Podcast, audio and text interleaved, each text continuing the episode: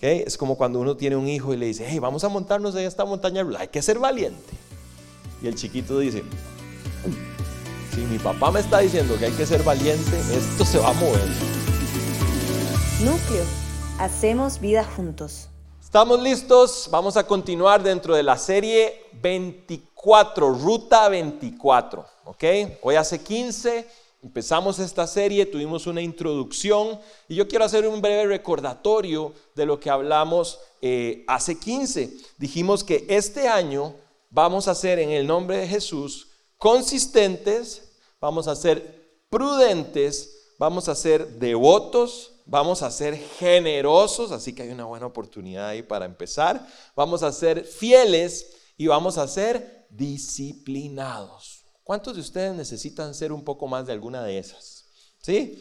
Ok, entonces, ¿por qué dijimos eso? Porque eh, cuando nosotros sabemos quiénes somos, tomar decisiones es más sencillo. Hablábamos hace 15 de que esta serie se basa mucho en tomar decisiones correctas para que podamos este año alcanzar, alcanzar propósito en Dios. ¿Ok? Entonces, también, si quieren, pongamos la siguiente. Ah, no, anterior, anterior, anterior, anterior. Ok, esa, esa. Ok, entonces, ahí está un poco lo que acabamos de decir. Voy a ser consistente, voy a ser devoto, voy a ser prudente, voy a ser generoso, voy a ser fiel y disciplinado. Ok, si usted puede leer disciplinado ahí, me convence, porque está totalmente para boca arriba. Pero en el centro hay un gran yo soy. Yo les decía hace 15 que ese yo soy no es yo soy, sino el gran yo soy. ¿Okay? La palabra de Dios nos dice en Éxodo que Él se presentó a Moisés como el gran yo soy. ¿Okay? Y que en Cristo entonces vamos a declarar que somos estas cosas. Sin poner el video, la que sigue, ¿ok? Donde está la frase que dice, cuando me enfrente a determinada situación, tomaré esta determinada decisión. Hablamos de cómo predecidir, ¿ok? Cuando nosotros, cada uno de nosotros tenemos áreas débiles en las cuales tenemos que crecer y cada uno de nosotros sabe cuál es, pero cuando me enfrente a determinada situación, voy a tomar dicha o determinada acción. Hablábamos, por ejemplo, de, ok, cuando yo esté estresado en el tráfico, sé que va a pasar este año, ok, sé que sigo viviendo en Costa Rica, no vamos a, porque es 2024, uh, se deshicieron las presas, todos los proyectos que estaban pegados adelante, no, vamos a seguir en presas. Y si eso me roba la paz y si eso me hace no poder ejercer mi cristianismo como debería ser, yo debería predecidir qué voy a hacer cuando me sienta atrapado en medio de una presa y alguien me toque el pito o me insulte o me diga lea entre líneas, ¿verdad? ¿Qué voy a predecidir yo hacer? Ese es un ejemplo. Entonces, dijimos también hace 15 que vamos a darle valor a Dios en este 2024, porque cuando tenemos los valores y los principios claros, es más fácil tomar buenas decisiones. La semana pasada, Lau nos habló de ser, ¿quién se acuerda? De ser consistentes, muy bien. Y Lao nos dijo que habían tres pasos para ser consistente. El primero era tener claro un porqué. El segundo era estar preparado para fallar alguna vez, ¿ok? Que no debíamos ser perfectos y consistentes. Y el tercer punto que Lao nos habló fue enamorémonos del proceso, ¿ok? Entonces, haciendo esta recopilación, hoy vamos a iniciar con eh, o a continuar, mejor dicho, con, este, con esta serie. Y quiero que me acompañe al versículo, a dos versículos que vamos a estar trabajando hoy. El primero de ellos es Primera de Corintios 16, 13. Primera de Corintios 16, 13. Pablo le está hablando al final de su primera carta a los Corintios y les dice lo siguiente. Manténganse alerta, permanezcan firmes en la fe sean valientes y fuertes. A mí me encanta esto porque cuántas veces la Biblia nos dice, sean valientes y sea fuerte. Eso debería darnos algún tipo de, intuición de lo que va a hacer seguir a Cristo. Es como cuando uno tiene un hijo y le dice, hey, vamos a montarnos en esta montaña, hay que ser valiente. Y el chiquito dice, si mi papá me está diciendo que hay que ser valiente, esto se va a mover. ¿Ok? Cuando la Biblia nos dice, hey, recuerden, sean valientes, es porque no es fácil seguir a Cristo. Manténganse alerta, permanezcan firmes en la fe, sean valientes y fuertes. Mateo 26, 41. Jesús está en el monte de Getsemaní, en el último día antes de ser apresado, la última noche. Y Jesús se lleva a sus tres mejores amigos. ¿Sí? ¿Sabía usted que Jesús tenía mejores amigos dentro de los discípulos? ¿Okay? Y se llevó a Pedro, y se llevó a Juan, y se llevó a Jacobo. Y les dijo, ustedes son mis compas. Y yo necesito que ustedes oren conmigo y que hagamos una vigilia. Y Jesús sube a orar al Getsemaní y a la hora baja. ¿Y saben cómo estaban Pedro, Jacobo y Juan? Una hora, una pinche hora. Jesús, el Hijo de Dios, me escogió a mí dentro de toda la humanidad para que lo acompañe a orar. y me quedo dormido. Y Jesús baja y le dice a esos tres, permanezcan despiertos y oren. ¿Para qué? Para que no caigan en tentación, porque el espíritu está dispuesto, pero el cuerpo es débil. Permanezcan despiertos y oren para que no caiga en tentación. El espíritu está dispuesto, pero el cuerpo es débil. Entonces, hemos titulado este mensaje. ¿Saben que me encantan los títulos? El título de esta enseñanza es, la verdad es que no soy tan fuerte como yo pensaba. ¿Ok? La verdad es que no soy tan fuerte como yo pensaba. Y ahora sí, quiero que vean este video.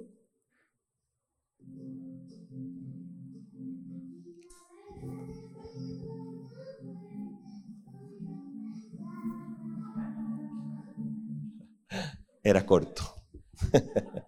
Cuando me voy a poner fit y me ofrecen pancito dulce. Es que una cosa es cuando me ofrecen pan dulce y otra es cuando me ofrecen pancito dulce. Ese, factor emocional nos despedaza. ¿verdad? Y, quiero que apliquemos esto para cada área de nuestras vidas donde este año hemos decidido ser consistentes. Puede ser literalmente comer mejor. Y está usted guardándose y cuidándose y comiendo mejor. Y los compañeros el viernes le dicen, vamos a BK por un doble no sé qué y un pie de Hershey's. Y usted nada más escucha a Elmo, ¿verdad? La verdad es que no soy... Y va de cabeza para BK.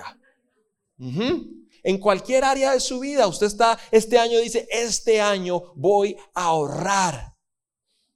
Ya, gasté demasiado en diciembre. Este año no voy a sucumbir ante el consumismo. Y usted llega al mall ahora y ve sale. Y usted escucha a Elmo. ¿Verdad? yo, yo voy a ahorrar, yo voy a ahorrar. Y por dentro usted está, la verdad es que no soy. Y así puede, al área que usted quiera. El área de las finanzas, el área de la salud, el área de ir al ejercicio, eh, la tentación sexual, eh, el mentir. Todos nosotros tenemos áreas donde somos tentados. Y tenemos que estar claros en eso. Y vamos a ver ahora un par de versículos donde Jesús literalmente nos, nos dice, no se hagan los tontos. Yo los hice. Yo sé que ustedes tienen carne y que van a ser tentados. Lo peor que puedes hacer es ignorarlo. Lo peor que puedes hacer es ignorarlo y creer que somos más fuertes de lo que pensábamos. Les cuento una historia. Cuando yo tenía unos 27, 28 años, yo, gracias a Dios, me pude comprar un carro y yo le heredé mi carro a mi hermano menor. Era un flamante Nissan Sentra, año 87, de dos puertas, caja cuarta. ¿Ok? Pedía la quinta gritos, pero estaba gratis y lo regalé. ¿Ok? ¿Cuántos de ustedes hubieran agradecido el regalo? Yo lo hubiera agradecido. Mi hermano para ese entonces era un poco inmaduro. ¿Ok? Y no cuidaba muy bien las cosas. Me acuerdo que yo estaba en una reunión de amigos, era un viernes como a las 11 de la noche. Y me llama mi hermano, Vladi, necesito ayuda. ¿Ok? Cuando algunos que saben la historia de mi familia saben que ahí ya mi papá estaba un poco mal y yo había tomado como ese papel eh, a veces paternal sobre mi hermano. Entonces mi hermano me llama, ocupo ayuda. Yo, ¿qué pasó? Me dices, el carro. ¿Qué pasó con el carro? Y le está saliendo humo. Yo, ¿por dónde? Por la caja de cambios, me estoy intoxicando. Yo, ¿cómo que le está saliendo humo por la caja de cambios? Sí, venga, ayúdeme. ¿A dónde está?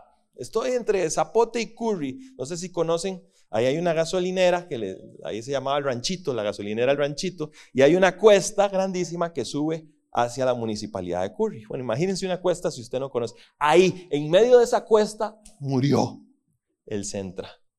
Entonces yo me voy espantado, llego y lo veo y yo el carro echando humo y no sé qué. Y le digo, ¿hace cuánto le cambió el aceite? Y me dice, ¿el qué? yo, mil uno, mil dos. Yo, esto hay que echarle aceite, hay que cambiar. yo, eh". Para hacerles el cuento corto, se echó el cabezote. El empaque del cabezote, se voló el motor. ¿Ok? Yo estaba tan enojado y mi hermano estaba el carro en esta posición. Eran ya como las 12 de la noche. Y en mi ira santa, que pone santa para que no se vea, mi ira santa, yo le digo, montese, yo lo voy a empujar. Y mi hermano me dice, Brady, el carro está, montese, yo lo voy a empujar. Hermano mayor, gana. Y Chiva, doble. Entonces, literalmente, él se monta el carro y yo le digo, quite neutro. Y cuando quita neutro, se me viene el carro encima así y yo, póngale, póngale, póngale, póngale, póngale neutro. Y ahí él se bajó y nos morimos de risa. Yo estaba entre chiva y muriéndome de risa. Y me dice, Mae, ¿cómo a usted se le ocurre que iba a poder mover el carro si está en cuesta, no sé qué? Y yo, la verdad es que no soy tan fuerte como yo pensaba.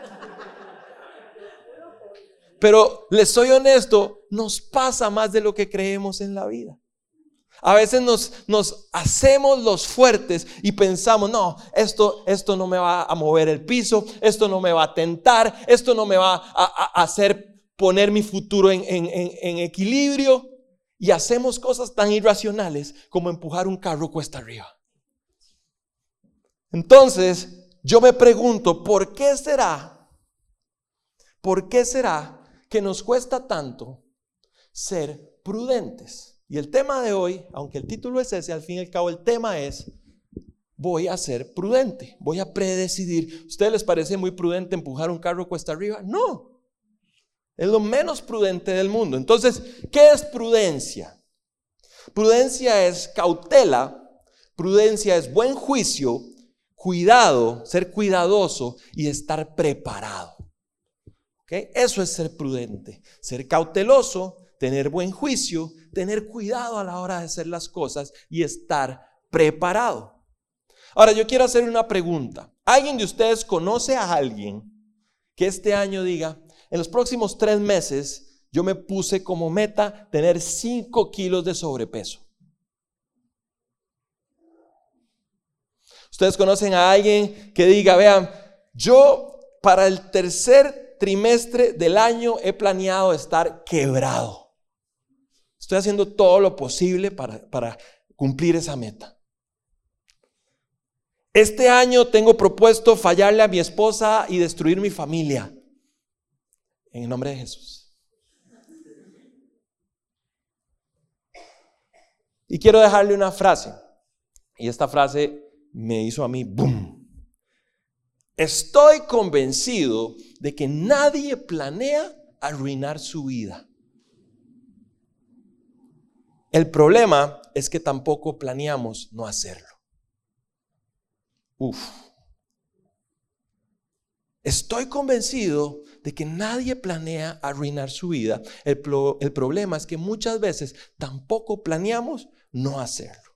Y entonces, ¿por qué será que Pablo nos dice manténganse firmes, estén alertas, sean valientes? ¿Por qué será que Jesús nos dice permanezcan despiertos, oren para que no caigan en la tentación? Y creo que es por dos cosas. La primera es porque el enemigo viene por nosotros. Ese es su plan. Ese es su objetivo y él es consistente. Usted y yo tenemos un enemigo que viene en contra de nosotros. Juan capítulo 10, versículo 10 dice, el ladrón no viene más que a robar, matar y destruir. Yo he venido para que tengan vida y la tengan en abundancia. El único objetivo de nuestro enemigo es matar, robar y destruir. Aniquilación. Él no quiere debilitarnos, Él no quiere incomodarnos, Él no quiere afectarnos, Él quiere destruirnos. Y tenemos que estar conscientes de eso. Y yo sé que es una lección que nos dan desde, desde Núcleo Kids. Pero a veces en los afanes de esta vida se nos olvida que es real, que hay un enemigo que viene en nuestra contra y nos quiere destruir. ¿Sabe por qué Jesús le dice a los discípulos, por favor, despiértense y oren? ¿Ustedes de verdad creen que Jesús necesitaba las oraciones de Pedro, Jacob y Juan? Probablemente el apoyo sí. Las oraciones no creo que vayan a ser más efectivas que las de Jesús. Jesús les está diciendo, despiértense.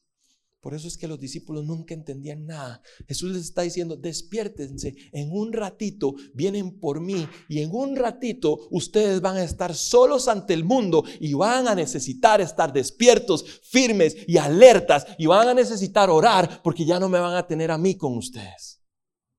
Eso es lo que le está diciendo Jesús. Jesús no le está diciendo, por favor, oren por mí. Jesús les dice, oren por su bien. Oren porque en el mundo hay un enemigo que quiere matar, robar y destruir sus vidas. Entonces, hay un enemigo que viene en contra nuestra.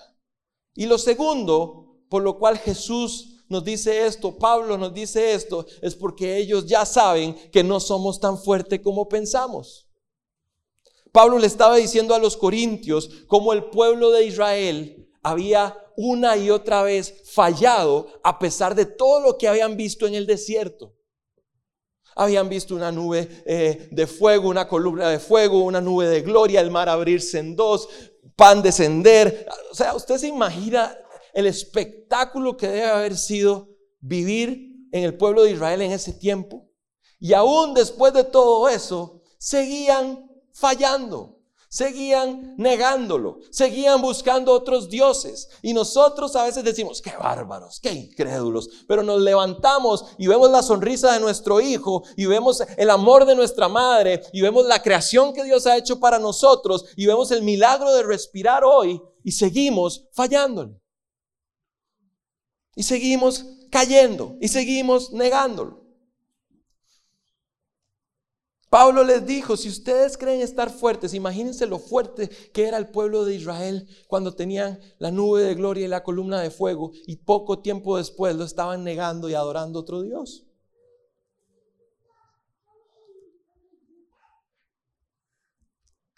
En la década de los ochentas, dos personas, Richard Thaler y Hersch Sefrin, dos economistas, el primero de ellos ganó el premio Nobel en economía, ellos están especializados en la economía del comportamiento.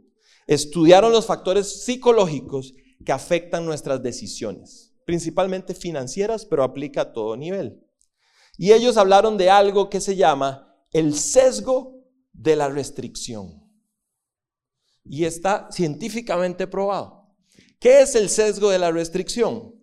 Básicamente es que todos nosotros tenemos la tendencia a pensar que tenemos más autocontrol del que realmente tenemos.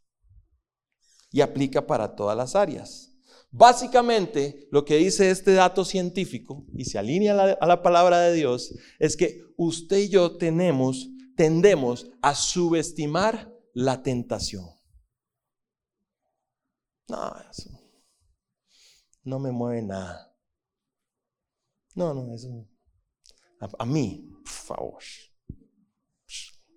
25 años de ser cristiano, por favor. ¿Ah? No, no, no, yo oro todos los días, ayuno. No, no, eso no va a poder conmigo. Sesgo de la restricción. Se alinea a lo que acabamos de, de la palabra de Dios. ¿Y saben qué es lo que dicen ellos? Que resistir la tentación demanda muchísima energía y por eso nos desgastamos. Pasamos toda la semana comiendo bien, comiendo bien, comiendo bien y llega el fin de semana Ustedes han visto esas dietas restrictivas, ¿verdad? Yo vacilo con unos compañeros del trabajo, cuando usted está en una dieta restrictiva así, cero carbos, cero nada, y eso, eso puede, puede pecar, yo les digo, no hombre, eso hay que ir a juntarlo en la Musmani dentro de tres días se va a ir de tanda, ¿verdad? Porque a veces pasa, o sea, usted está tan restringido que cuando le abren el tubo, y eso lo explica esto. Pasamos todo el día en el trabajo teniendo autocontrol para no gritarle a aquel, para no gritarle a aquella. Somos las personas más polite que hay en el trabajo y decir, qué muchacho más decente, qué muchacha más educada. Pero usted llega a la casa y al primero que se le cruza, ¿por qué? Porque tener autocontrol es desgastante. Ellos dicen que la fuerza de voluntad es un recurso limitado. Entre más lo usas, menos tienes. Curioso, ¿no? Uno pensaría que debería ser al revés. Entre más ejercito eso, más tengo. Pues eso dicen los especialistas. Y por eso creo yo que es que tengo que tener claro que mis fuerzas es imposible. Por eso es que tengo que recurrir a ese gran yo soy. Por eso es que Jesús les dice a los discípulos, en sus fuerzas no van a poder desvelarse ni una hora. Necesitan orar necesitan estar en comunión con el Padre porque el Padre nos da la fuerza que nosotros no tenemos. Entonces yo los quiero invitar a que hoy decidamos predecidir ser prudentes ante la tentación. Yo le tengo una mala noticia. Usted este año 2024 va a ser tentado y va a ser tentada a seguir haciendo lo que estaba haciendo el año pasado en todas las áreas de su vida.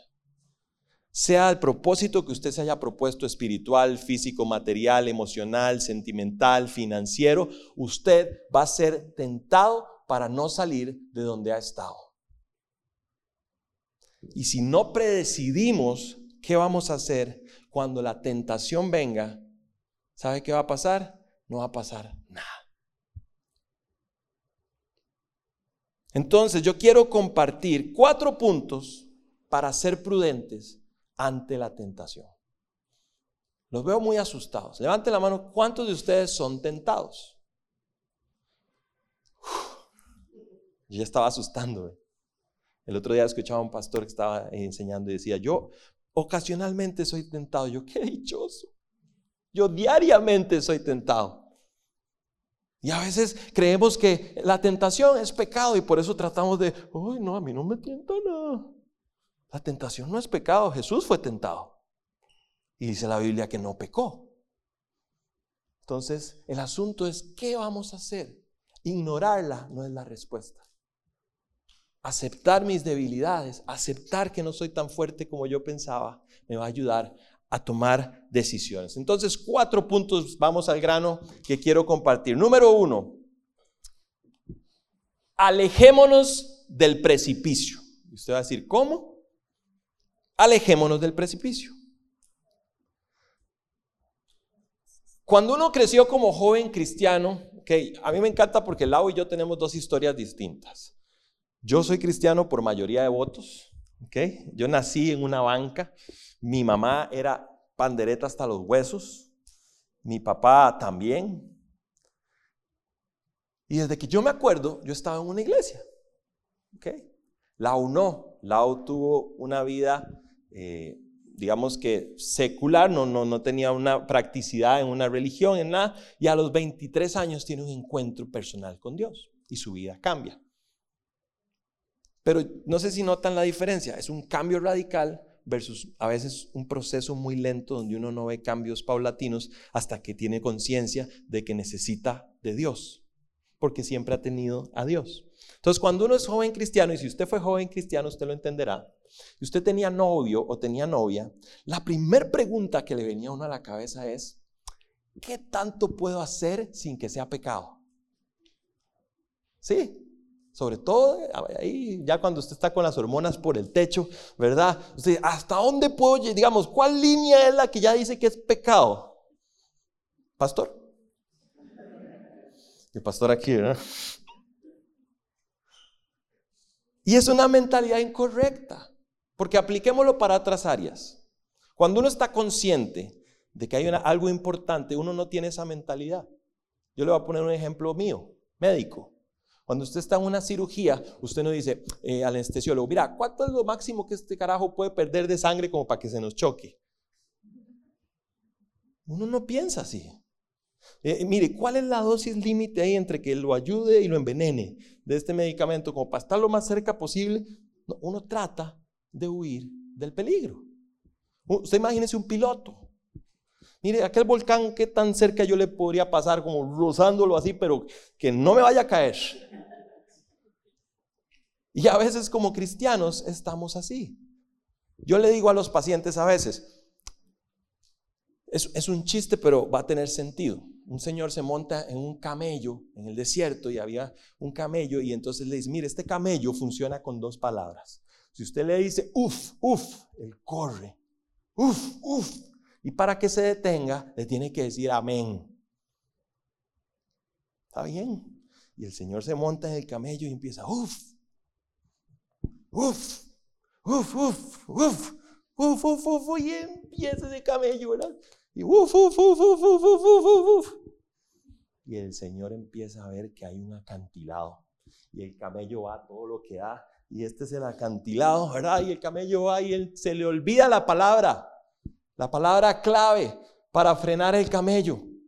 Y entonces él se encomienda a Dios y empieza a rezar, Padre nuestro que estás en el cielo, santificado sea tu nombre. Y el camello ya va llegando, eh, eh, el nombre, amén en el puro acantilado, en el puro guindo. Amén. Y hace el caballo, el camello, y hace el compita. Uf.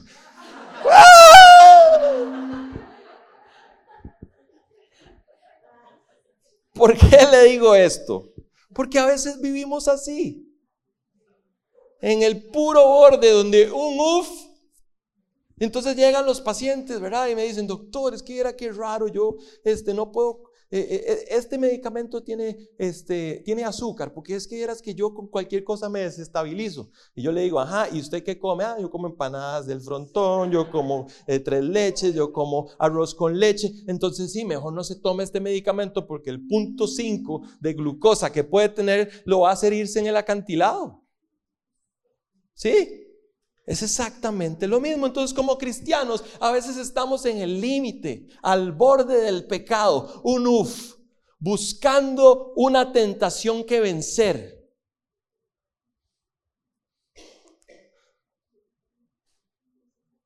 Voy a alejarme lo más posible del precipicio.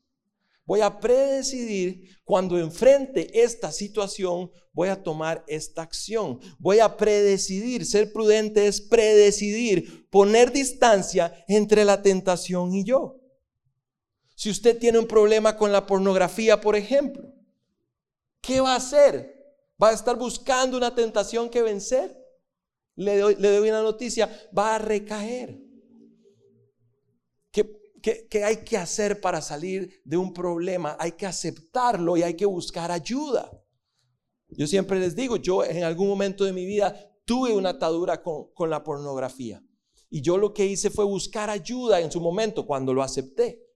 Y a veces buscar ayuda es darle mis claves a Lau o darle mis claves a un buen amigo y que yo no pueda ingresar a ningún lugar sin que esta persona se dé cuenta Y ustedes me van a decir, ay, Vladi, pero qué vida más restrictiva. Ya vamos a llegar ahí. Si usted tiene un problema con el alcohol, ¿qué hace usted saliendo con sus compas del trabajo un viernes en la noche? Usted sabe dónde va a terminar y cómo va a terminar. Y así en cada área de nuestra vida tenemos que ser sabios porque no somos tan fuertes como pensamos. Si usted tiene un problema de ira, a veces vemos las cosas muy gráficas, la parte sexual, la parte, la parte de los vicios, pero si tengo un problema de mi carácter, ¿qué voy a hacer para alejarme de la tentación, del precipicio? Si usted tiene un problema emocional, le voy a decir algo. A veces alejarse del precipicio es alejarse de ciertas personas. ¿Mm? Voy a predecidir hoy tomar acciones que me alejen del precipicio. Como les digo, entonces ustedes me van a decir, pero Vlad, eso no es una vida de restricción, qué limitante no poder yo tener la confianza de salir con mis amigos del trabajo un día. Yo le estoy diciendo, si usted tiene un problema en esa área, cuídese. ¿Sabe qué dice el Salmo 119? David, me encanta. Dice, ¿cómo puede el joven mantener limpio su camino? Viviendo conforme a su palabra. Yo te busco con todo el corazón. No dejes que me desvíe de tus mandamientos. Ojo que él no dice, y no me desvío de mis mandamientos. Él dice, como yo te busco, tú no me vas a dejar desviarme de tus mandamientos. En mi corazón atesoro tus dichos para no pecar contra ti. Bendito sea, Señor, enséñame tus estatutos. Con mis labios he proclamado todas las leyes que has promulgado. Y ojo, el versículo 14. Me regocijo en el camino de tus mandatos más que en todas las riquezas. Me regocijo, me alegro en exceso de seguir tus guías no es restrictivo cuando entiendes que hay un creador que te está guardando. Siempre digo, si la autopista dice 140 kilómetros por hora, usted no diga que es restrictivo ir a 140, es que probablemente el que la diseñó sabe que si vas a 180 en la siguiente curva te vas a reventar. Entonces, ay, qué restrictivo el ingeniero. ¿Por qué no puedo ir así entonces? Porque está demostrado que te vas a estrellar.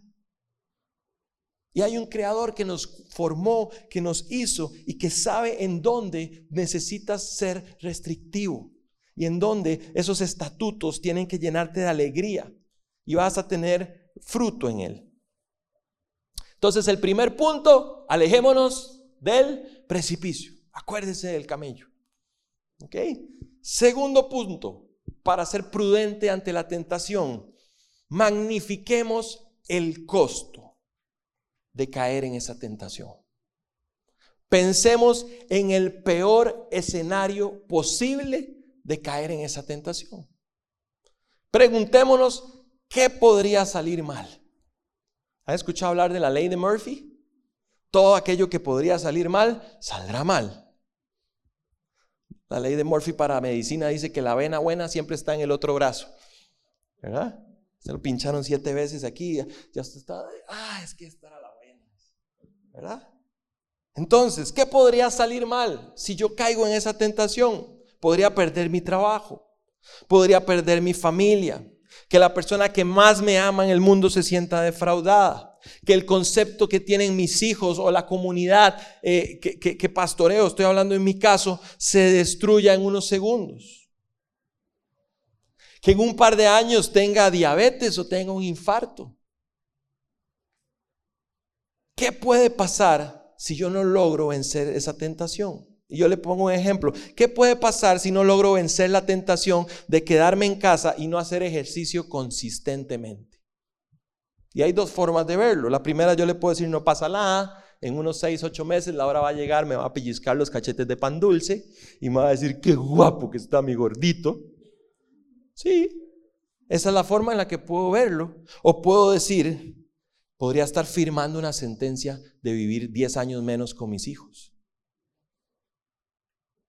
Eso tal vez me levante del sillón. Y así lo pongo en este ejemplo, pero así para cada área en la que usted y yo somos tentados. ¿Sabe una cosa? Nosotros hacemos más para evitar un dolor que para alcanzar el placer a veces. Y el amor de Dios y el amor a otras personas es un gran motor para vencer la tentación muchas veces. Jesús le dice a Dios, Jesús está orando y dice en Juan 17, 19, por ellos, hablando de sus discípulos, me santifico a mí mismo, me aparto a mí mismo, para que también ellos sean santificados en verdad. Creo que es muy claro el ejemplo y Jesús nos está diciendo, se vale, se vale que el preocuparte por otros, que el amar a otros sea un motor, sea una motivación para alejarte de esta tentación. Entonces, recapitulamos los dos primeros puntos que hemos hablado hasta ahora de cómo predecidir vencer la tentación. El punto número uno es alejémonos del precipicio. El punto número dos es eh, magnifiquemos el costo. Pensemos qué es lo peor que podría pasar. El punto entonces número tres de los cuatro que vamos a compartir hoy. El punto número tres es planeemos el escape. Y en la Biblia hay un gran ejemplo de un hombre de Dios que planeó su escape eh, de la tentación. Y este hombre es José. Y quiero que vayamos al libro de Génesis, capítulo 39. Y vamos a leer algunos fragmentos de esta historia, empezando por el versículo 6 y 7. Dice, José tenía muy buen físico y era muy atractivo. Después de algún tiempo, dice el versículo 7, la esposa de su amo empezó a mirarlo con deseo y le propuso, acuéstate conmigo. Así o más directa la esposa de Potifar. Si pensamos que hoy eh, la sociedad es directa, pues veamos que desde hace algunos eh, miles de años esto ya funcionaba así. Ahora, José pudo haber dicho, eh, bueno, yo estoy soltero, como dice la Biblia, soy un tipo bien parecido, galán, guapo. Ella, eh, si bien es cierto, está casada, pero es la que, la que me está proponiendo esto, es la que está dando el primer paso. Yo no hice nada, el Señor proveyó, ¿verdad? Eh, pero no, José decide ser fiel a su amo y ser fiel a Dios. Ahora, déjeme hacerle un pequeño resumen ejecutivo de la vida de José. José tiene una infancia linda, cercana a su padre, era el más pequeño de los hermanos, y su padre desarrolla una especie de favoritismo por él, a tal punto que este favoritismo hace que José se gane el odio de sus hermanos. Además, José no ayudaba mucho, tenía algunos aires de grandeza eh, y no era muy prudente, precisamente hablando de prudencia. Y eh, él fue y le contó sus sueños a sus hermanos mayores. Y aquí le dejo un tip. No siempre los sueños que Dios nos dan es para que se los contemos y los ventilemos a todo el mundo. Y José ah, comete ese error y le dice a sus hermanos, fíjense que me soñé que yo voy a ser rey y ustedes van a estar postrados delante de mí. ¿Qué haría usted si su hermano menor le dice eso? Pues probablemente usted le da una queca y lo manda a lavarle las tenis. Los hermanos de José eran un poquito más agresivos y entonces ellos llegan el momento donde dicen, estamos hartos de este enano, hagamos algo. Y como una familia un poco funcional, eh, la idea que se les ocurre es, matémoslo. O sea, matémoslo. Vean la clase de hermanos que tenía José. Entonces están decididos a matarlo y en eso Rubén, que era uno de los hermanos, que supongo que era el que mejor se llevaba con José, dice, hey, ustedes se pasan, ¿Cómo que vamos a matarlo? No, no, no, no, no, no lo matemos, hagamos algo. Mejor eh, tirémoslo en una cisterna, ¿ok? Lo cual no estaba muy lejano de matarlo, porque meterlo dentro de una cisterna en medio del desierto, tuviera agua, pues si, tuviera, si tenía agua se iba a ahogar y si estaba vacía, pues iba a cocinar. Pero en teoría el plan de Rubén era ir a recogerlo un poco tiempo después, pero el plan salió mal y cuando Rubén llegó, ya sus hermanos lo habían vendido a José como esclavo. A la edad de 17 años, él es vendido como esclavo por sus hermanos. Y ahora, entonces, llega a Egipto. Ahora, pregúntese usted cómo un joven de 17 años a quien Dios le dio sueños de grandeza podría estar lidiando con el hecho de que todo lo contrario a esos sueños, ahora él era un esclavo. Estoy seguro que en José había frustración, estoy seguro que en José había dolor, estoy seguro que en José había decepción. Y aquí quiero eh, un punto. Muchas veces nuestra decepción se convierte en la justificación para la desobediencia a Dios. Cuando las cosas no nos salen de la manera que pensamos, cuando Dios no abrió la puerta por la que oramos, cuando Dios no hizo el movimiento que queríamos que hiciera, entonces justificamos nuestra desobediencia en base a nuestra decepción. Yo quiero dejarles un mensaje claro, no permitamos que nuestras decepciones justifiquen nuestra desobediencia. Pero volviendo a la historia de José, José decide honrar a Dios, José decide honrar a su jefe y le dice literalmente en el versículo 8, mire señora, qué pena con usted, pero mi amo no tiene que preocuparse de nada en la casa y todo me lo ha confiado a mí. Versículo 9 dice, en esta casa no hay nadie más importante que yo. Mi patrón no me ha negado nada excepto a usted. Ubíquese, que es su esposa. El ubíquese lo metí yo.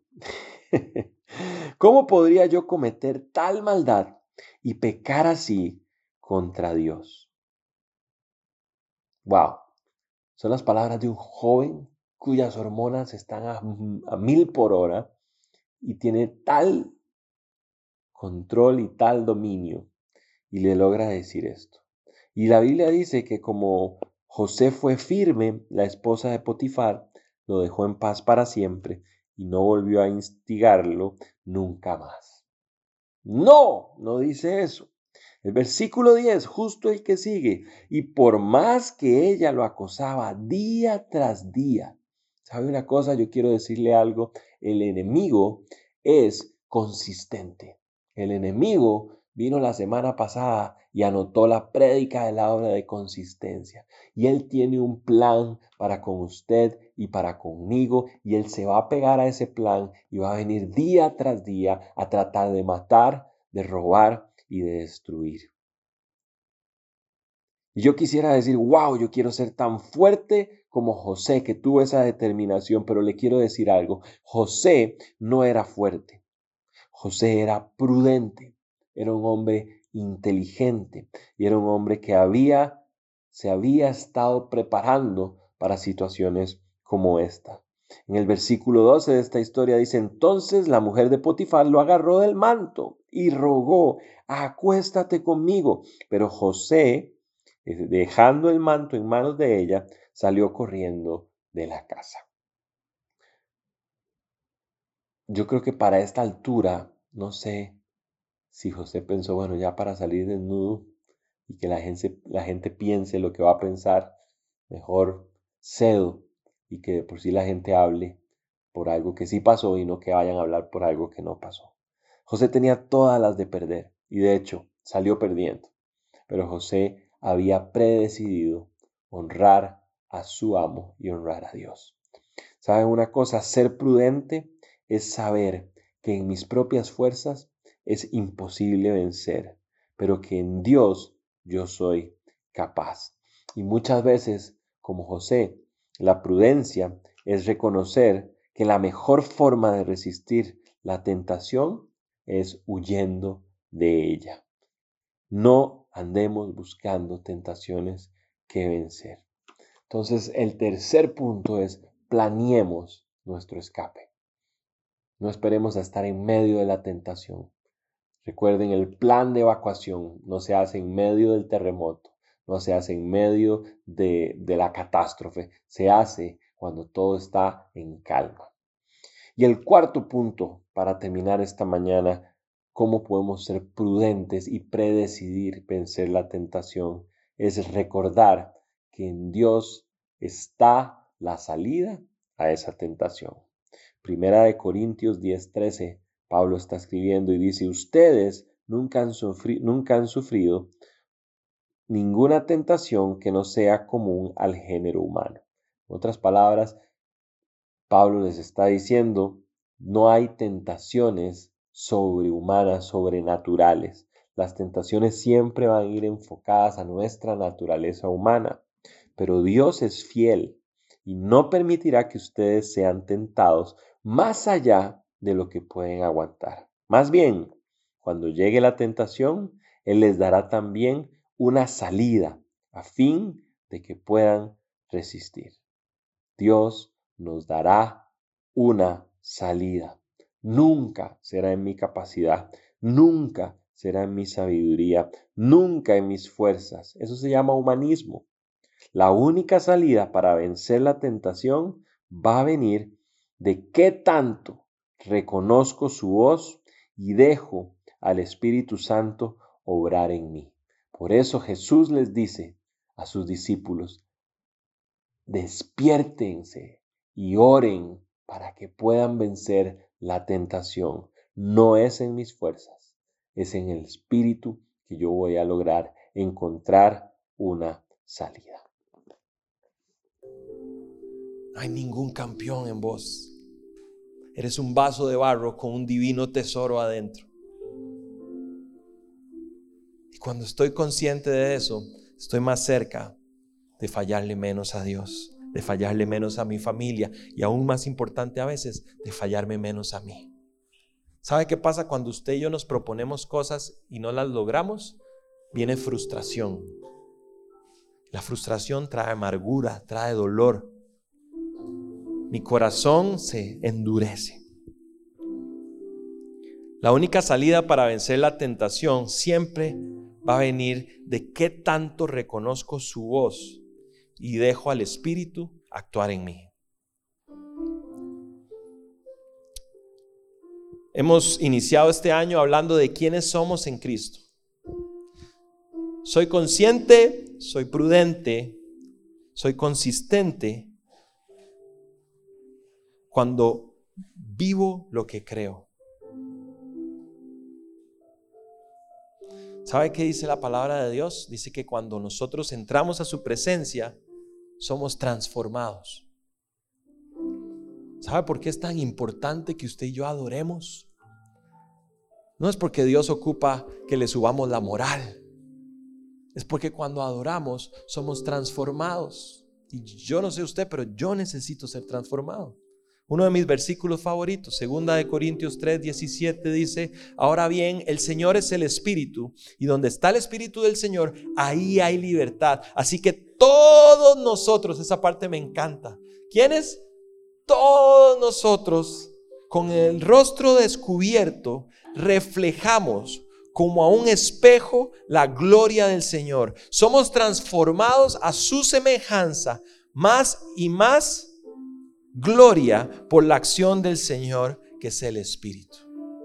Cuando nosotros adoramos, nos parecemos a aquel a quien adoramos. Cuando nosotros estamos con la persona de Cristo, con la persona del Espíritu Santo, nos parecemos más a esa persona. Él es quien me ayuda a alejarme del precipicio. Él es quien me ayuda a magnificar el costo. Él es quien me ayuda a preparar el escape porque Él es quien me da la salida. Quiero invitarlo a que ahí donde usted está cierre sus ojos. Simplemente es para no distraernos. La tentación va a venir porque el enemigo viene por nosotros para matar, robar y destruir. Y porque no somos tan fuertes como pensábamos. Como dijimos al principio, nadie planea arruinar su vida, pero muy pocos planeamos no hacerlo. Yo quisiera que en estos próximos minutos que vamos a estar adorando, seamos vulnerables, seamos honestos con el Espíritu Santo, con nosotros mismos. Y quiero que medites en estos minutos cómo es que el enemigo normalmente te ataca. Son años de caminar aquí. Creo que todos lo tenemos muy identificado. Pero quisiera que seamos vulnerables y analicemos y pensemos en qué áreas de nuestras vidas es donde solemos recaer una y otra vez y no hay avance. ¿Cuáles son estas áreas que están desprotegidas? Donde sabemos que hay que reconocer que hay un punto ciego en la defensa y que hoy vamos a predecidir ser prudentes, estar preparados, tener cuidado, estar alertas estar despiertos, tomar acciones que me ayuden a vencer.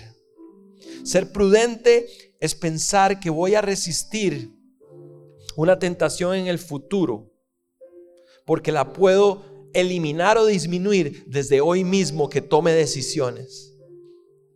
No sé si mañana cuando venga la tentación voy a estar cansado, voy a estar decepcionado, voy a estar emocionalmente alterado, pero hoy en la presencia de Dios, vos y yo podemos tomar decisiones que nos ayuden a ser prudentes y vencer la tentación.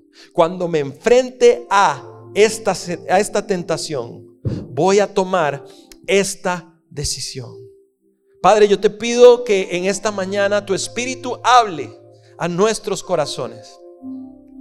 Que podamos abrir los ojos y dejar de creer que somos más fuertes de lo que pensamos. Que hagamos a un lado nuestra religiosidad. Y que entendamos que el principio de mi fortaleza espiritual es reconocer que tú te haces fuerte en mi debilidad. Así como le dijiste a Pablo un día, bástate en mi gracia, porque yo me manifiesto y me hago fuerte en tu debilidad.